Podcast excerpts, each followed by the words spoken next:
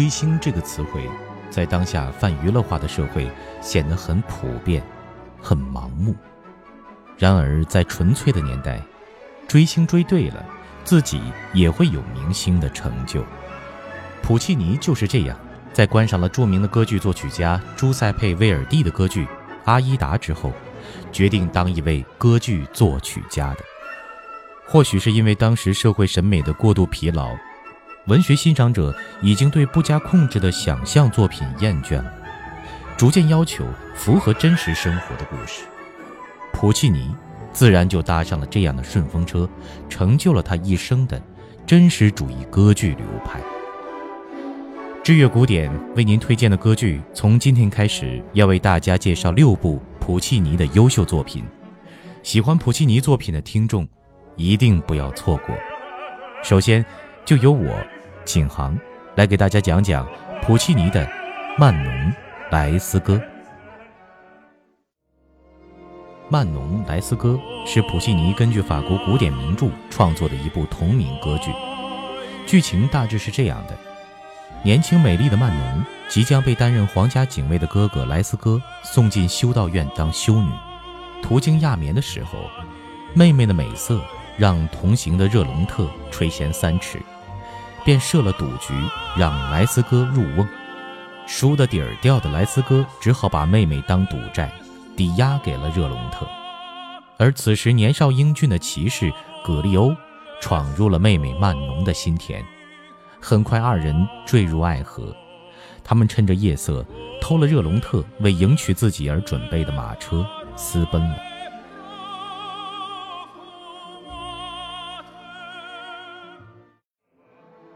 到嘴的肥肉就这样不翼而飞，这可气炸了热隆特。哥哥莱斯哥只得好言相劝，妹妹会回来的。知子莫如兄，莱斯哥言重了。曼农果然不是盏省油的灯，在败光了格利欧所有的积蓄之后，立即将其抛在脑后，回到了富有的热隆特身边。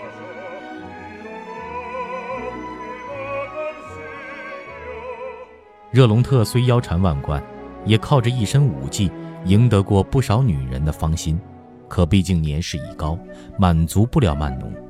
于是他又回忆起自己跟格利欧干柴烈火的激情，说：“曹操，曹操到。”格利欧再次及时出现，很快就攻陷了曼农的阵地。二人你侬我侬时，被热隆特撞了个满怀。这次热隆特不再心软，转身去报警。好在哥哥莱斯哥提前报信，让曼农和葛利欧赶紧亡命天涯。怎奈曼农贪恋财物，在收拾细软时，侦缉队赶到，当即将他拿下。人赃并获，数罪并罚，法官判处曼农流放南美洲。哥哥莱斯哥与爱人葛利欧想尽办法去救他，终究一事无成。无奈之下，葛利欧偷渡上船，打算陪曼农一起去美洲。船长被葛利欧的一片痴情打动，允许他留在船上做水手，陪着曼农一起流放。得知这一消息，曼农好似久旱逢甘霖，一扫多日的哀伤。多日颠簸到达南美洲时，曼农已经筋疲力尽，他依附在情人肩上，两人不知何处可得食宿，就是水也找不到一口。格利欧只得先替曼农寻找休息之处，再去找水。而曼农以为情人弃他而去，伤心的痛哭道：“只有坟墓是其归宿。”待格利欧返来，曼农已奄奄一息，依偎在情人怀中，唱出了缠绵凄凉、感人至深的二重唱。不久，二人。拥抱而亡。《曼农莱斯歌》是普契尼的成名作，虽然他的创作不如法国作曲家 G. 马斯奈的同名歌剧成熟，但许多方面已经有了普契尼自己的特征。作为意大利写实主义歌剧的代表人物，普契尼在创作选材和内容编排方面，都致力表现普通人的情感和命运，真实的揭露社会的不公。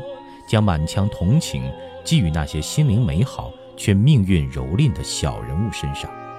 他尤其对柔弱女性抱有深深的同情。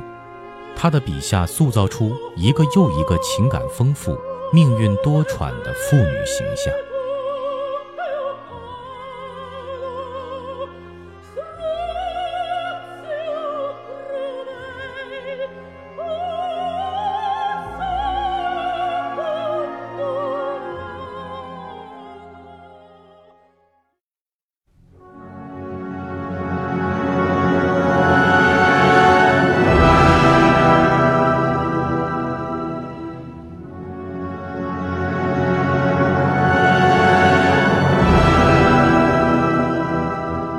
普契尼的《曼农莱斯歌》，一八九三年二月一日在都灵的雷吉奥剧院首次公演；一八九四年八月二十九日在美国费城大歌剧院再次上演。当初，普契尼想写《曼农莱斯歌》时，还是有人在诟病他的胆大妄为。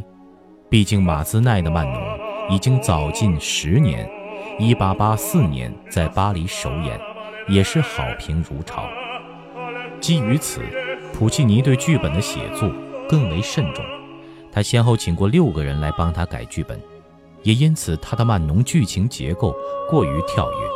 若没读过原著小说，观众会觉得情节发展过于突兀。第一幕，相爱的青年刚刚私奔；第二幕，女主却投怀送抱，成了老男人的小老婆；第四幕，更是让观众困惑。相爱的两个人为何会在荒野中挣扎徘徊？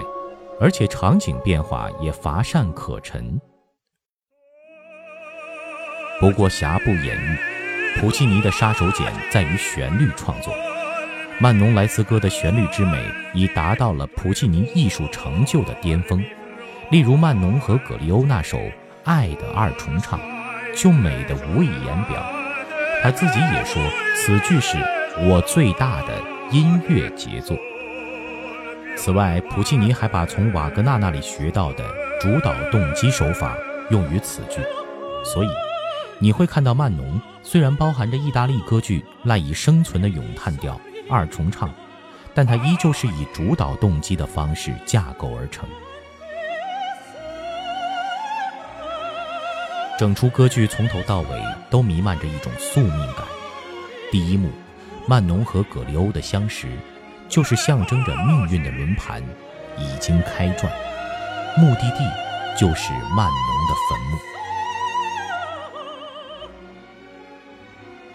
第二幕，有整部歌剧最著名的咏叹调，在这温柔乡中，曼农把他的豪华大床视为一种象征，代表着他即将开始的富足生命，也代表着他要亲手埋葬。自己的爱情。第三，出发的场景呈现了十九世纪欧洲贫苦大众的悲凉，以及他们对跨海移民的恐惧。幕落之际，我们见证了曼农悲惨的结局。最后一幕为时极短，但所有最体现戏剧张力和效果的桥段，都在这里。